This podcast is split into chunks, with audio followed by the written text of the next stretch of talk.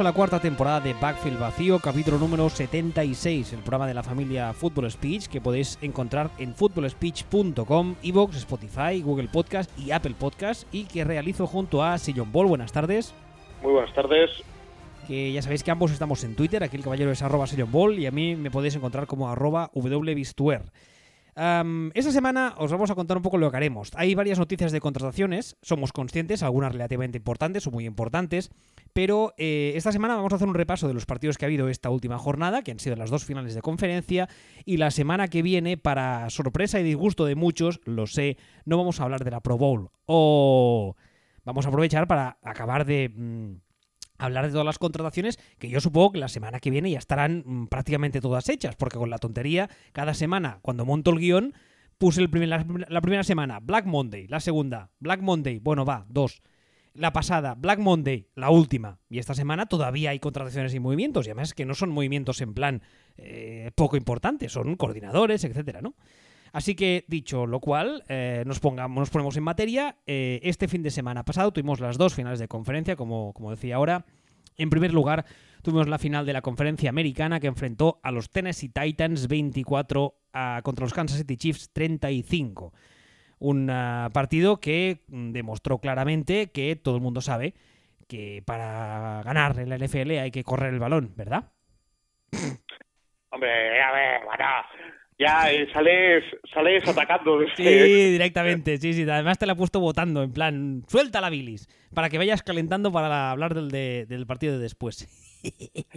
No, el, el, realmente lo único que vimos fue un equipo netamente superior al otro y ya está. O sea, no, a, a, los Titans que les quiten lo bailado, bastante han hecho, que han llegado hasta aquí, han, han encontrado algo donde yo creo que ni ellos pensaban que lo iban a encontrar. Perdona, sabes que después de esto, esta semana en Twitter, los fans de los Titans nos pondrán a parir, ¿no? ¿Por qué? Bueno, porque acabas de decir que estaban ahí, que muchas gracias y que ya, pero se van, a, se van a ofender por algo. Cada semana se ofende a alguien. Es como un don que tenemos. Ah, tampoco es eso. Yo, yo entiendo que la gente de Titans tiene que ser perfectamente consciente de que ni en sus mejores sueños, cuando empieza la temporada, ellos piensan que se van a plantar aquí, que cuando se plantan aquí, no se plantan aquí de churro, o sea, se han plantado, se plantan merecidamente, eh, dando el nivel, o sea, real, realmente, no, los Titans al final han sido uno de los cuatro mejores equipos de la liga. Te diría que sí. Hombre, que me digas, hombre, de los ocho mejores en lugar de los cuatro, de los seis mejores. Si quieres estirar un poco el tal, sí, pero no, no me queda la sensación para nada de que de que Titans haya sido, haya llegado, haya llegado aquí por por tener suerte en el calendario ni remotamente. No, no, no, no. Aparte de que ya, ya hablamos, uh, ya dijimos la semana pasada que los Titans hicieron algo realmente que muy pocos equipos hacen y muy, val muy valiente, que fue a media temporada darse cuenta de que Mariota no estaba funcionando y decidir hacer el cambio, que es algo que parece una tontería, pero muchos equipos no lo hacen y prefieren uh, hundirse con el barco, por así decirlo, antes de hacer un cambio en una posición tan importante como es la de quarterback. Pero los Titans no, realmente vieron que tenían un problema ahí y dijeron, ¿voy a estar peor de lo que estoy con Mariota de titular? No lo sé, así que lo pruebo y les ha salido muy bien. Este, este partido realmente también nos ha, nos ha mostrado un poco lo que les pasó, lo que le pasó a Ravens contra los Free Titans, que, que los equipos que les gusta correr un poquito más de lo habitual eh, sudan sangre o sufren mucho más cuando, cuando van por detrás en el marcador eh, en el momento en el que Titans se encontraron por detrás de los Chiefs y sabiendo, porque lo sabían, y actuaron en consecuencia, que, que Chiefs iban a seguir anotando, o iban a anotar con cierta regularidad o lo que sea, eh, les costó un poquito más, pero es que yo, de verdad, o sea, yo me quedé, yo estaba viendo el partido y me estaba quedando la sensación de Titans están haciendo las cosas bien. El, es las tomas de decisiones, eh, los cuartos downs, el, eh, un poquitín todo lo que iban haciendo, todo me parecía que tenía sentido. O sea, sencillamente Chiefs fueron algo mejores, o fueron fueron mejores. Claro, es que, es que tuvieron delante a un equipo que estas, estas semanas previas a la Super Bowl se va a hablar mucho de ello y, y, ya se lleva hablando días de ello.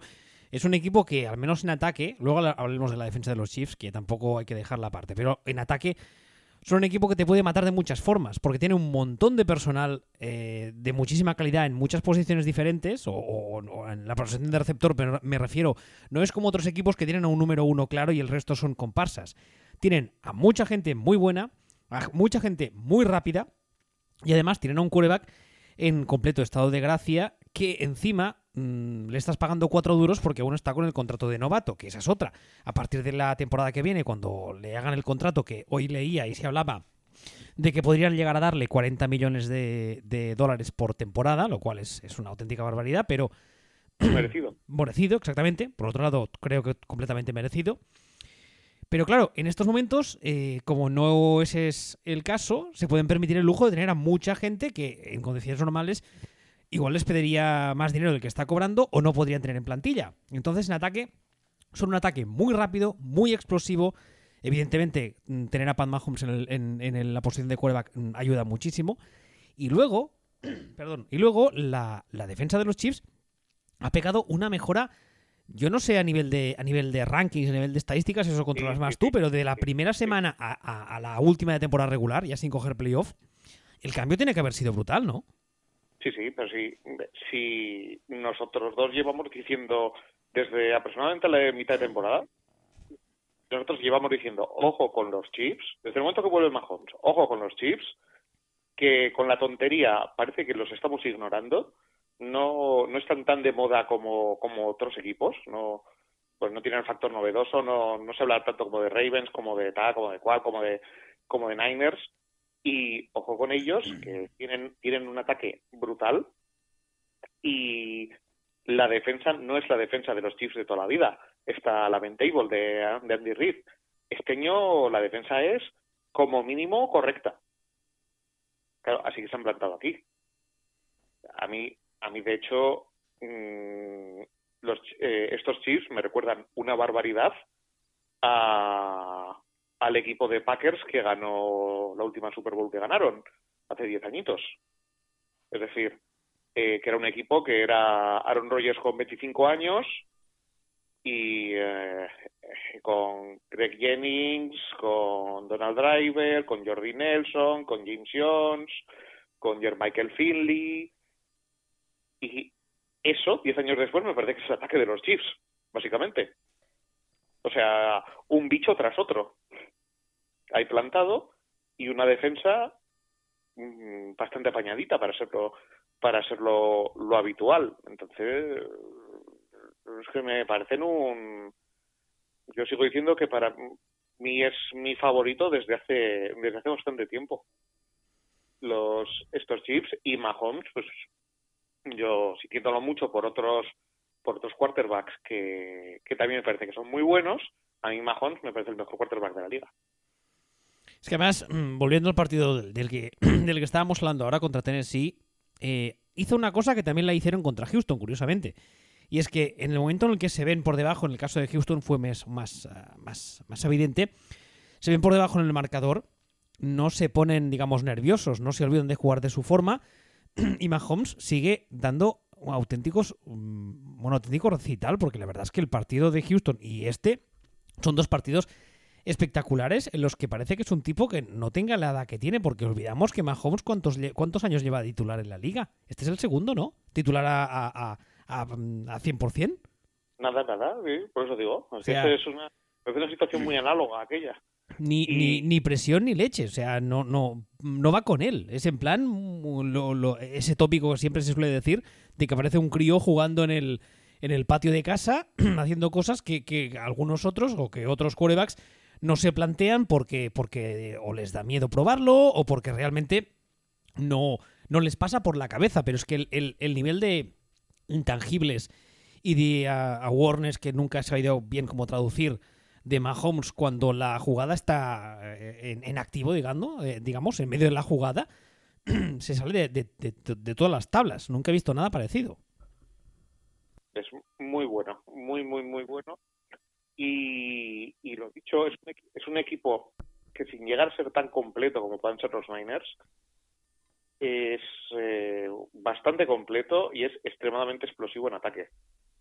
Y por, bueno, y por otro lado, en cuanto a, Titans, queda un poco la sensación de ¿y ahora qué? ¿no? Para, para estos, para estos Titans, que, es el futuro de, estos Titans, y más en esa división en la que en la que los Jaguars eh, parece que se, han muerto, Jaguars se han caído completamente, eh, los Texans los entrena o los domina, porque ya no es que los entrene O'Brien, y los Colts, pues eh, creo que se están buscando a sí mismos. Hombre, eh, además en, el caso de los Titans se tienen un, ah, tienen un problema extra añadido y es que eh, Ryan Tannenhill, que ya hemos dicho aquí varias semanas que ha jugado una temporada espectacular y especialmente un fin de temporada muy muy muy bueno con unos playoffs muy dignos, es agente libre. Con lo cual, eh, tienes que plantearte qué haces. ¿Le renuevas, le pones el franchise tag, le renuevas por varios años? Que... Le renuevas, le renuevas. La cuestión es, a ver, que no creo que sea planteable. La cuestión es, eh, ¿Tannehill se va a querer ir a otro sitio? Bueno, es, es, una de la, es una de las incógnitas, porque claro, eh, igual, igual el chico sale, eso que se dice de uh, probar las aguas de la agencia libre, igual se va a un equipo que, bueno, nadie tiene, nadie espera que, vaya a fichar por ellos, porque es la típica visita que ya sabemos que muchos jugadores, muchas de estas visitas las usan en plan, ah, no sé cómo decirlo, en plan eh, para poner celoso, entre muchas comillas, si me permitís la comparación, al equipo con lo que quieren firmar, ¿no? En plan, bueno, me voy ahí a ver, porque claro, estos me ofrecen y tal, entonces pues el equipo que realmente quiere firmarle o que el jugador quiere ir, acaba dando más.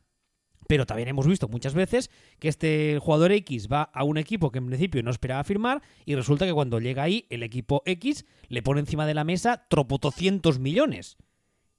Y el chaval dice, que está en su pleno derecho, dice, oye, pues mira, tengo tal edad, eh, este equipo mm, a, priori no me parece que sea una situación muy, muy terrible y encima me dan un potosí de dinero, me quedo aquí.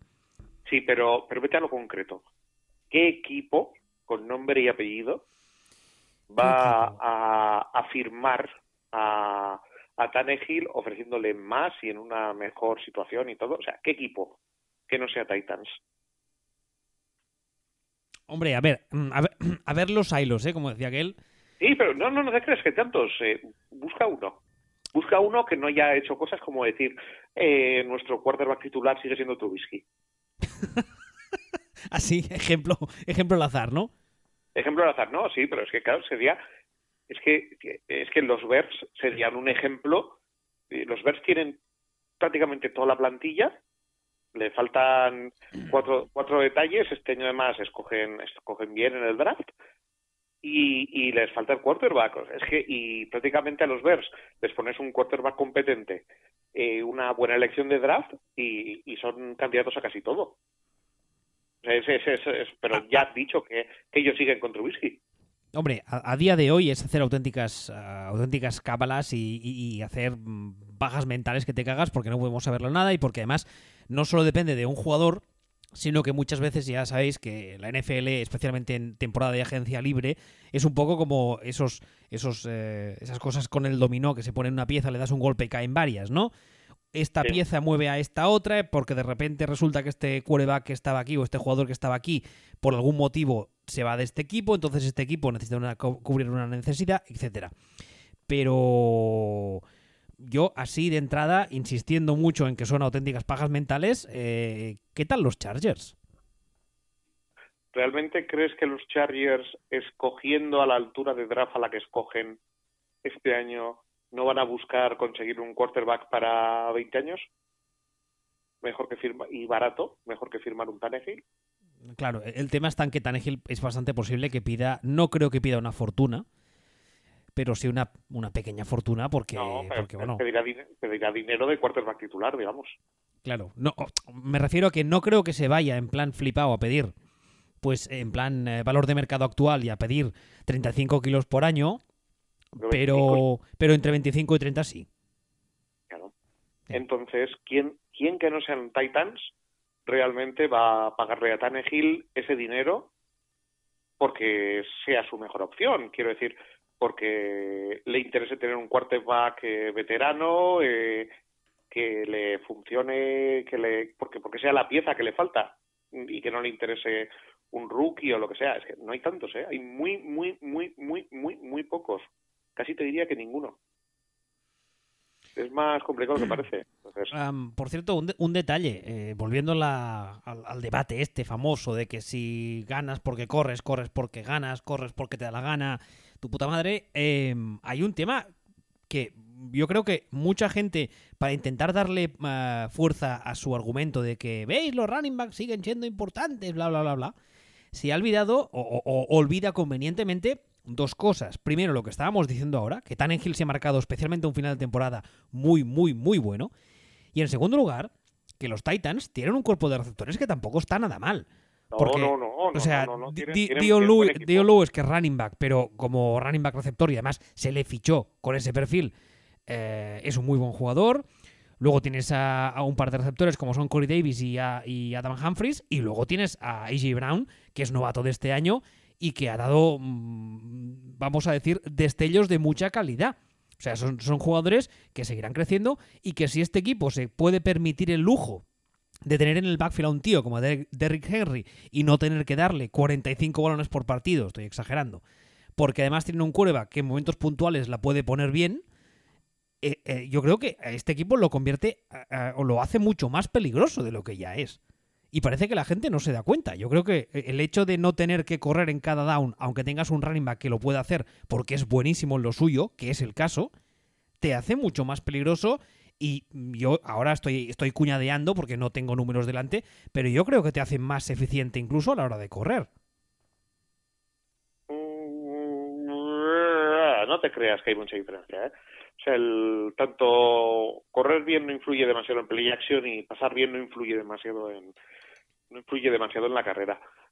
Pero es que es, es evidente que si las que si las defensas mm, tienen que prepararse porque tienes dos, dos opciones de ataque, no es lo mismo que si la defensa sabe ya de antemano que vas a correr o que vas a pasar. Es que aquí, aquí hay dos temas. El primero, eh, creo que fue esta semana o la anterior que alguien me decía en, en, Twitter y yo saqué el ejemplo, evidentemente es un ejemplo muy cafre llevándolo al, extremo, pero para que la gente lo entienda. No es lo mismo tener a este tan en el backfield que tener a Rex Rosman. ¿Vale? Porque no es lo mismo correr en cajas contra nueve tíos que correr en cajas contra siete. Nos, nos, vamos, ni por asomo. Y en segundo lugar hay un tema, y es que parece que la ofensiva de pase de los Titans ha quedado un poco eclipsada precisamente porque Derrick Henry se ha marcado un temporadón de la leche. Pero esto, este equipo sigue siendo capaz de pasar. Y sigue siendo capaz de pasar bien. Pero eso no sé, tenemos, tenemos que hacer los análisis eh, sabiendo cómo es, cada, cómo es cada partido y sabiendo cómo es cada momento del partido.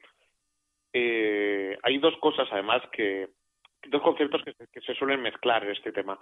Por una parte está el, este famoso el, corres porque corres porque ganas, no ganas porque corres. Y por otro lado está el running backs don't matter, que dice los running backs no importan. Cuando cuando hablamos de que lo, del, del, corres porque corres porque ganas y, y, se, y se te dice no, pero mira, pero pero estos chicos de Tennessee han ganado corriendo ocho veces y, pasando, perdón, pasando ocho veces y corriendo 75. Entonces, claro, hay que, hay que ver los partidos y darte cuenta, sí, pero fíjate, hasta que se han puesto con ventaja clara, la proporción pase-carrera era prácticamente 50%. En el momento que se ponen con ventaja clara, dejan de correr, perdón, dejan de pasar. Y corren. Y si en ese momento es cuando si no si uno no es capaz de parar la carrera ellos no tienen por qué dejar de correr. Corren y queman reloj. O sea de alguna forma eh, por a ver por resumir un poco correr correr bien no te hace ganar un partido pero no ser capaz de correr bien te puede hacer perderlo no sé si me estoy explicando lo que quiero decir. Sí, al menos yo te entiendo. Aquí, aquí hay, una cosa, ya sabes que eh, siempre contamos que en este programa intentamos eh, mezclar eh, tu parte analítica seria, que es lo que se te, da, se te da mejor a mí, a mí no porque soy un zote, con el, el famoso eye-test, que es, una, es un eufemismo para decir, digo un poco lo que me salga en la punta del nabo y quedo la mar de bien. Pero yo he sido jugador de contacto en ataque. He sido jugador de, de, defensa, aunque la gente no se lo crea, en flag, es cierto, pero al fin y al cabo hay muchas cosas que son lo mismo. Y he sido entrenador muchos años. Entonces, tú cuando tienes delante a un rival que resulta que puede correr especialmente bien porque tiene un running back mm, físico, tiene un running back eh, ágil, etcétera. Pero además, son capaces de pasar, ni que sea un poquito, aunque sea que a mí me ha pasado, que tengan solamente una opción de pase. Yo recuerdo, por ejemplo, eh, hubo una temporada en la que me tocó jugar varias veces contra un equipo en, categoría cadete, que eran mm, chavales muy grandes, yo no sé qué les daban con el desayuno a esos críos, y tenían un running back muy físico y tenían un Tyren muy grande, que hacía básicamente dos rutas, que era square in a tres yardas y square in a yarda y media. Ya está. Pero les servía, ¿vale? A ti como, como, como entrenador rival o como defensa, te, te crean muchísimos problemas. No sé si estoy, eh, eh, intentando eh, transmitir lo que, quiero, lo que quiero explicar. A mí el hecho de que las estadísticas digan tal o digan cual me importa un poco, entre comillas poco, porque yo he estado en esa posición de estar en un campo, estar en la banda, y el hecho de no tener claro qué van a hacer y saber que pueden hacer dos cosas o más bien o muy bien, te jode vivo. O sea, te jode vivo. Y claro, en este caso además lo sumas al hecho de que Derrick Henry, todos sabemos que ha tenido una temporada espectacular. ¿Por qué? Porque es un tío mm, muy físicamente muy dotado, que además está en su, como se suele decir, en su, en su prime, en su momento de plenitud física, que hay otra cosa que hay que tener en cuenta, que jugando con ese estilo tan físico no va a durarle mucho este nivel de dominación física. No sé tú qué, a ti qué te parece, pero vamos. A no ser que tenga, que tenga mucha, mucha suerte o se cuide muchísimo, que, le deseo lo mejor, es bastante posible que, no dure siempre a este nivel. No va a durar 10 años jugando así ni corriendo así. Bueno, ahí entroncamos con el otro concepto, con el running back don't matter, que realmente lo que te quieres decir es que eh, cuando Derrick Henry se reviente, lo sustituirán por su suplente y resultará que su suplente hará prácticamente los mismos números. Porque mientras mantengan esa línea ofensiva, sí, claro. Exactamente, porque al final lo que lo que estamos descubriendo ahora es que lo que importa es la línea ofensiva y los esquemas del coordinador de ataque. Mucho más que el running back, que evidentemente el running back, pues cuanto mejor sea, mejor, pero que lo que marca las diferencias es la calidad de la línea y la calidad de los esquemas del coordinador. Y ojo, ojo, no está diciendo, aquí el caballero no está diciendo que Derrick Henry sea un running back del montón. Que quede claro. Lo digo porque a veces parece que, parece que cuesta. No está diciendo eso. No, lo que estamos diciendo es que la diferencia, eh, la diferencia entre una línea buena y una línea mala es mucho, mucho, mucho más grande, o entre un coordinador bueno y uno malo, es mucho, mucho, mucho más grande que entre un running back bueno y uno malo.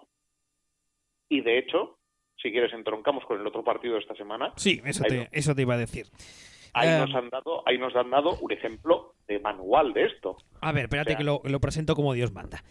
el otro partido del que hablamos ahora fue la final de la conferencia nacional que enfrentó a los Green Bay Packers contra los San Francisco 49ers. Ganaron los uh, Niners 37 a 20 y no solo es el hecho de la victoria per se, sino, como ahora decía aquí Sion Ball, que nos dieron, los Niners dieron otra masterclass, primero de dominación en cuanto a las trincheras, como se suele decir, y en segundo lugar, eh, curiosamente, eso que se suele decir, ¿no? De, que la historia es cíclica, la historia se repite. En su día, eh, una de las coñas recurrentes con Shanahan eh, padre, al que vamos a empezar a llamar ya el padre de, de Kyle Shanahan, la cuña recurrente es que iba al parking del Mile High y veía a alguien y decía, chaval, ¿quieres ser running back? Ven, que te voy a hacer llegar a las mil yardas. Y cogía un running back de cuarta ronda completamente desconocido y lo convertía en un running back estrella por, como tú decías ahora, los esquemas, la forma de llamar las jugadas y especialmente la línea ofensiva.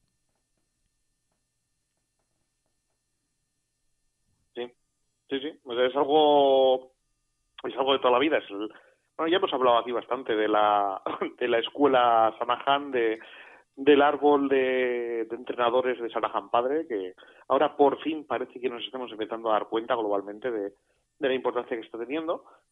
Y en este partido entre Niners y, Packers. Capa, capa, chao. Nada, pues un partido perfectamente normal entre un un equipo que es uno de los dos mejores equipos de la liga, un equipo tal vez el equipo más completo que yo haya visto y un equipo que un equipo inferior, un equipo que si somos optimistas podemos pensar que está en formación.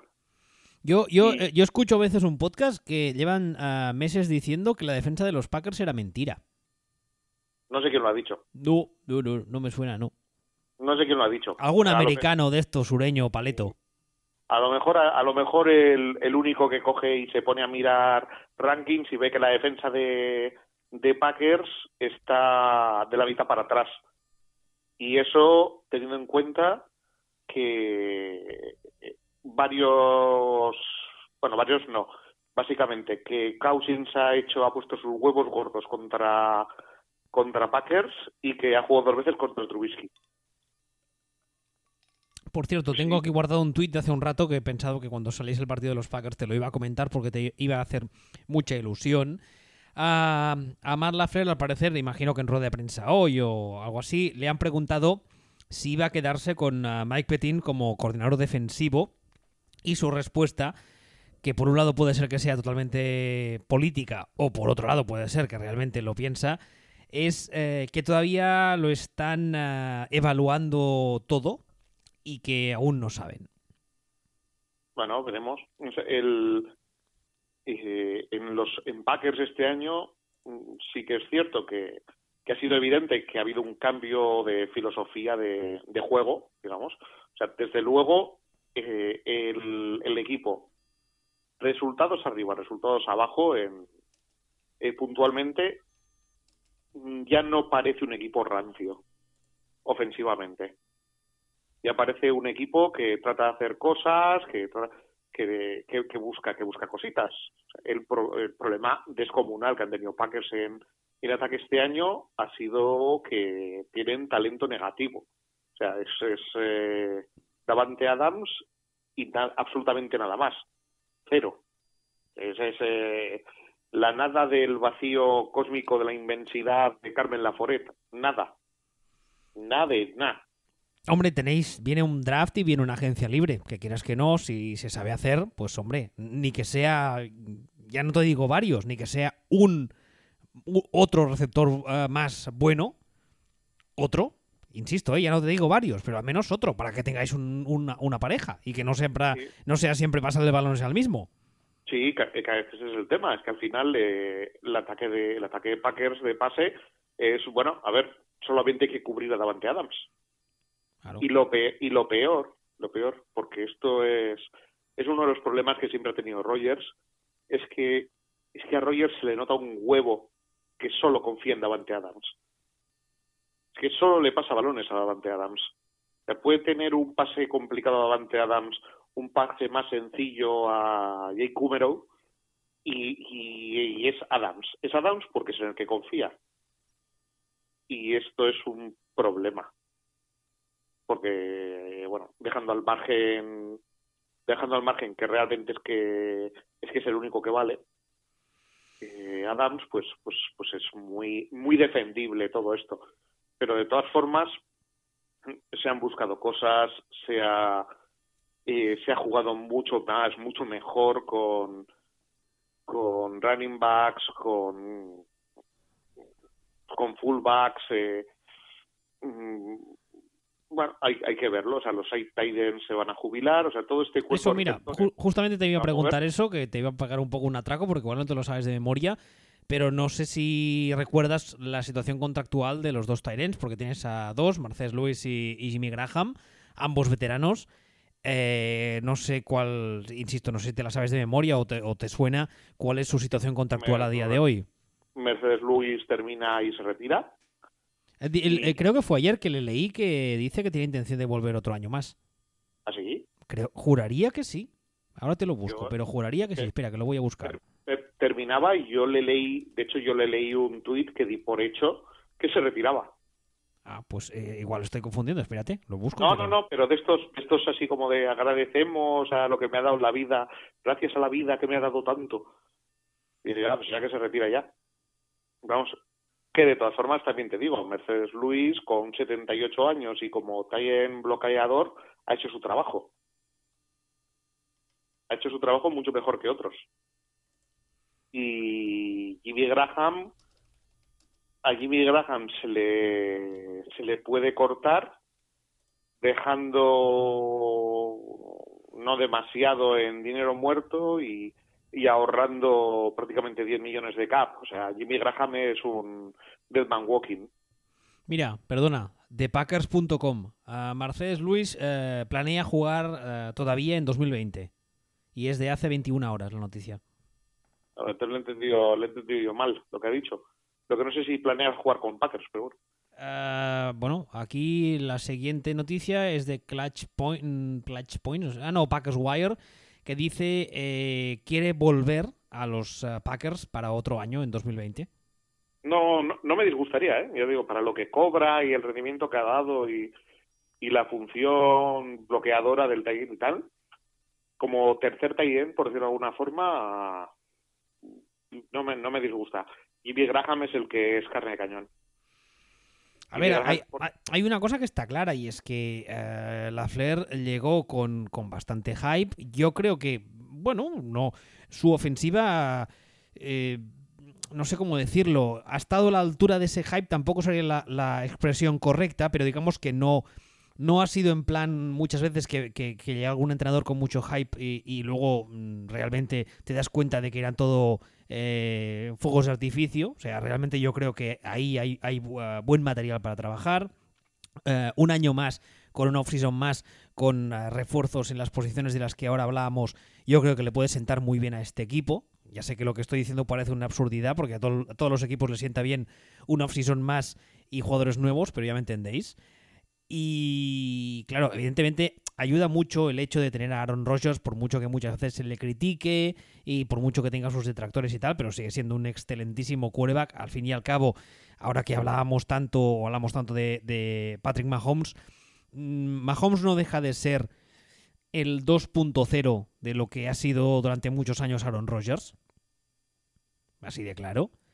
Pero yo, yo, yo, yo creo que el año que viene para Packers yo creo que pinta bastante bien. Hay que ver cómo se arregla el tema de la defensa y qué se decide hacer con, con Petín, porque insisto, tú llevas muchos meses y muchas semanas diciendo que esta defensa era un poco de, de mentirijilla. Y. A ver, coger el partido de esta semana contra San Francisco como, como vara de medir es injusto. Porque San Francisco, bueno, también, también lo comentabas ahora, es posiblemente el equipo más completo de la liga a día de hoy.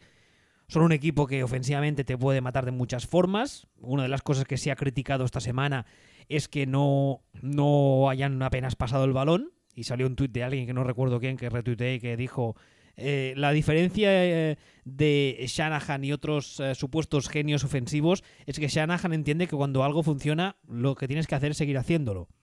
Lo cual parece algo muy obvio, pero es algo que parece olvidarse. Muchas veces en la NFL es curioso. Sí, hombre, a ver, es que te encuentras en este partido mmm, un poco lo mismo que comentábamos antes de, de Titans. Estás, eh, no sé si estaban seis pases, ocho carreras, más o menos una cosa así, y se plantan eh, en 10-0.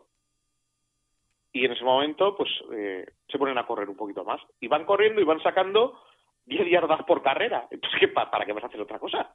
Claro, cuando algo funciona no lo toques, es que está clarísimo. Pero, pero, pero, no es que no, no es que no, no es que funcione. O sea, estás estás haciendo como estás haciendo el mejor partido en carrera de la historia de la liga. O sea, estás corriendo 10 yardas por carrera. Vas dejando surcos en el suelo, literalmente. Sí, sí, sí, o sea, eh, está corriendo con el codo fuera de la ventanilla. Exacto, tal cual, como un taxista de los de toda la vida.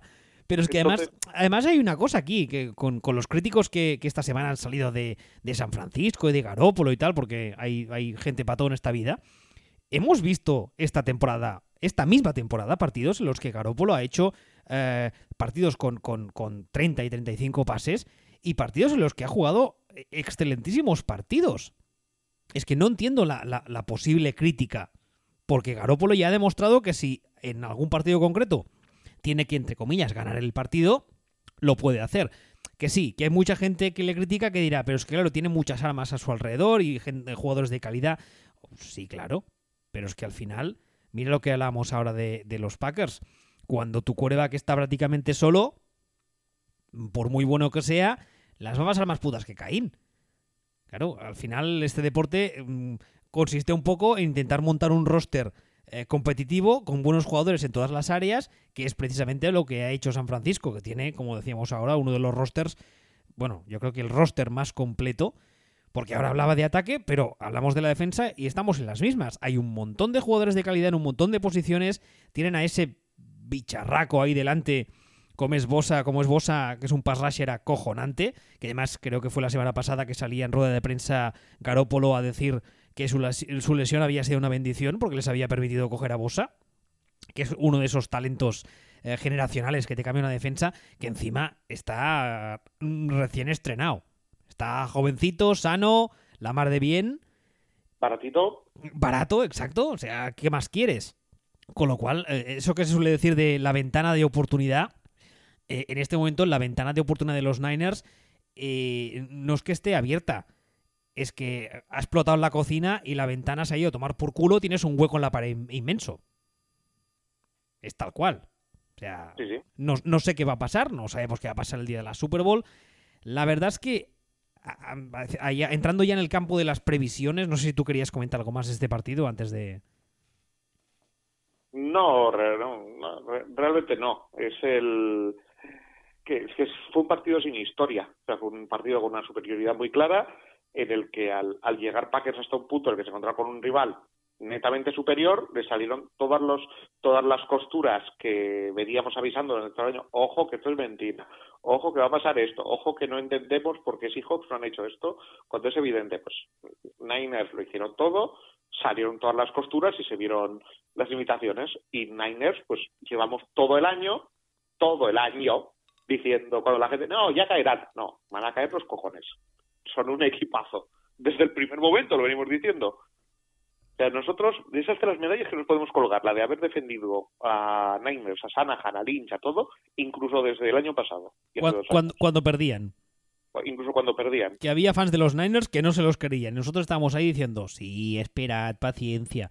Porque más es que una de las gracias de este equipo, o, posiblemente yo creo que debe ser la, gracia, o sea, lo que marca realmente la diferencia, es el hecho de que, como decíamos ahora, tienen un roster muy, muy, muy bien construido, que eso es mérito de, ambos, de Lynch y de Shanahan, y luego son un equipo extremadamente bien entrenado a nivel eh, táctico y técnico, que eso es 100% eh, diría mérito de Shanahan.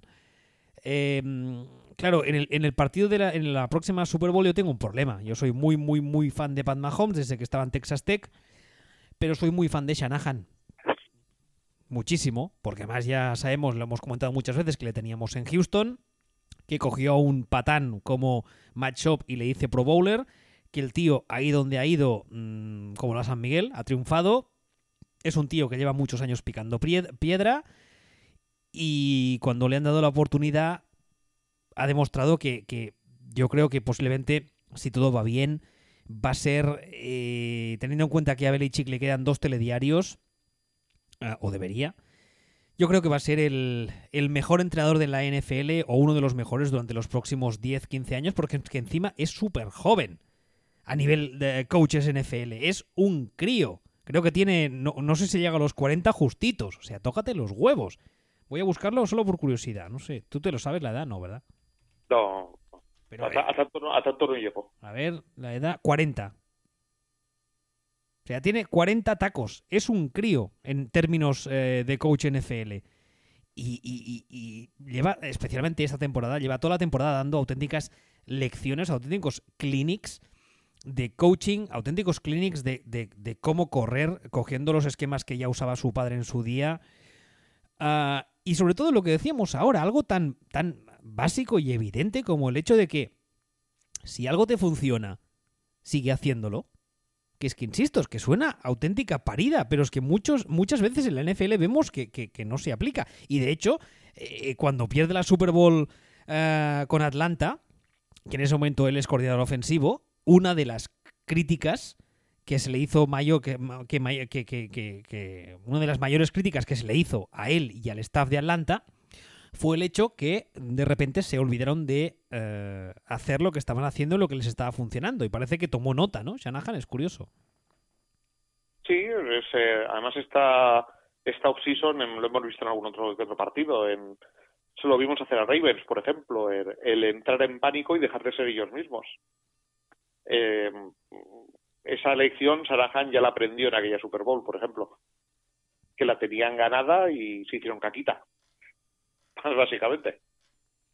Entonces ahí, pero bueno, no, no vamos a seguir loando a Sanahan porque ya, ya sabemos quién es, ya sabemos de dónde ha salido, ya sabemos que ya también también nosotros nos hemos tirado tiempo diciendo que el listo era Sanahan, que no era que no era McVeigh, que McVeigh será muy bueno y todo lo que quieras, pero que el, el gurú absoluto es Sanahan y, y aquí hasta aquí hemos llegado. Y aún así, aún así, para mí es ligeramente favorito Chips, pero me parece que puede, pero para mí pues una Super Bowl preciosa. Está. A ver, yo, yo creo que especialmente si te gustan si te gustan los ataques puede ser una Super Bowl muy divertida, una de las luego pasará lo que pasará, pero a priori parece una de las más divertidas que hemos tenido en años. Pero tú realmente ves favoritos a los Chiefs? Sí, yo no sé qué pensar, ¿eh? Yo creo que yo creo que está muy igualado. Creo que un ataque con una defensa. Es, que creo creo que está todo muy que encajan muy bien un equipo contra el otro. Mm, mm, los plus de uno con, con los con los contras del otro. Creo que creo que va a estar muy bien. Pero yo le doy un ligero un ligero matiz de, de ventaja a Mahomes porque Claro. No sé, o sea, tengo, y pues una paranoia mía, se metió en la cabeza que toca la Super Bowl de Mahomes en modo Dios. Es que es eso, es que cuando. Es que Mahomes está, como tú decías antes, está. En, en, su momento lo vimos con Aaron Rodgers, que estaba en su momento de plenitud física, estaba joven, estaba sano, estaba bien. Este tío es muy bueno, es muy bueno. O sea, yo hace, hace años que no veía algo, algo así, porque eh, eh, le ves jugar y ves cosas que dices, hostia, esto se lo he visto a tal. Cuando empezó, por ejemplo, se decía que era muy Fabre, tiene muchas cosas de Fabre, es cierto. Tiene muchas cosas de, Steve, eh, de, Aaron Rodgers, tiene muchas cosas de Steve Young. Pero luego... Para, para, para mí, para mí es que es Rodgers. Para mí, Mahomes es Rodgers con 25 años no, yo no veo Fabre por ninguna parte, pero no me parece que haga lanzamientos de auténtico imbécil.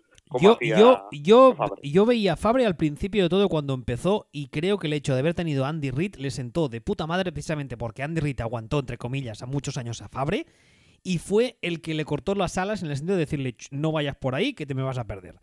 Yo al principio, al principio de todo, ¿eh? estamos hablando de que le duró quizá media temporada de, de novato. Eh, pero es que, insisto, yo creo que es la evolución, así como Aaron Rodgers en su día cuando estaba sana para mí era la, evolución natural de todos los quarterbacks que hemos mencionado antes, especialmente de Steve Young, para mí Mahomes es la evolución natural de, Aaron Rodgers. Es llevar ese nivel de juego, esa forma de entender el juego y esa capacidad física de hacer cosas que otros ni sueñan, llevarla un poquito más allá. O sea, subir una marcha.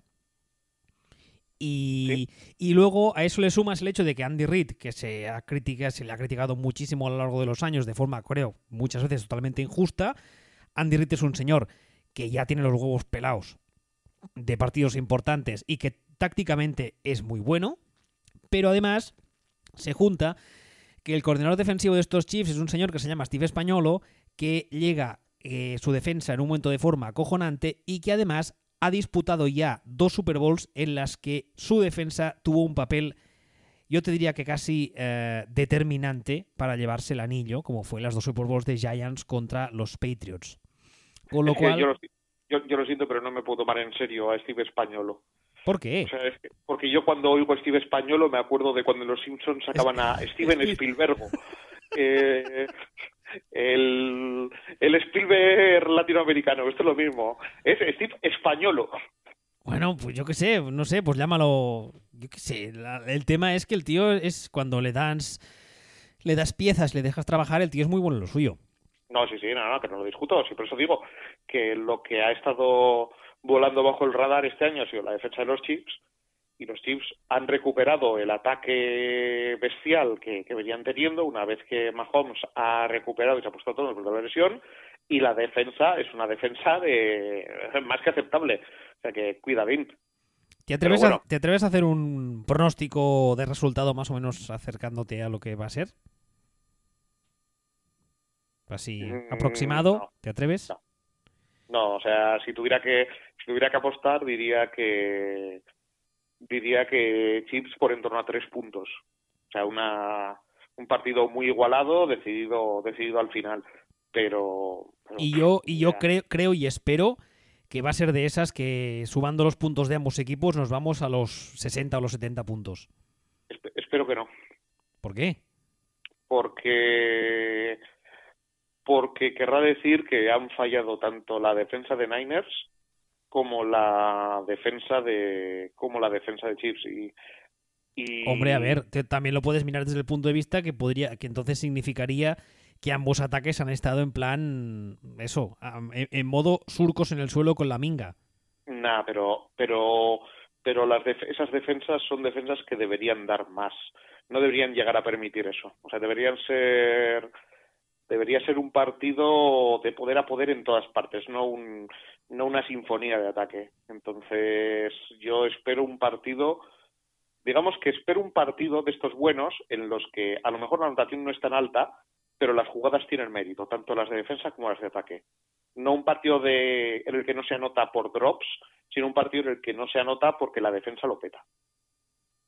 Y un partido en el que se anota no porque no sean capaces de placar a, a Mahomes, sino porque Mahomes se la, chaca- se la ha sacado. Un partido, un partido, un muy buen partido. Hombre, yo creo, yo creo que sí. Yo creo que eso, vamos, muy mal tendría que ir todo o muy mal tendría que jugar uno de los dos equipos. Pero a priori pinta un partido muy, muy, muy, muy entretenido. Tácticamente muy ap- ap- apasionante, francamente. Y no sé, todavía queda una semana, tendremos que esperarnos. Eh, no sé si quieres añadir algo más de los dos equipos, dos partidos de esta semana o del, de la o de la Super Bowl. No, que, que, hemos, que tenemos suerte, ya decimos. Toca una Super Bowl para mí de las más atractivas de siempre y realmente son dos de los tres mejores equipos del año. O sea, si falta alguien, faltan los Ravens, pero pero es muy difícil que se pueda pedir más a lo que ha acabado llegando aquí. Sí, señor. Sí, señor. Dicho eso, recordaros eh, primero lo que hemos dicho al iniciar el, episodio de hoy, que la semana que viene vamos a grabar igual, aunque haya la Super Pro Bowl, sarcasm, ¿eh? Pero vamos a hablar de todos los movimientos que quedan, que son unos cuantos, y eh, pues hasta aquí el programa de esta semana. Recordaros que podéis escucharnos y descargarnos en footballspeech.com y en todas las plataformas habituales, Spotify, Evox, Google Podcast y Apple Podcast. Hasta la semana que viene. Hasta luego.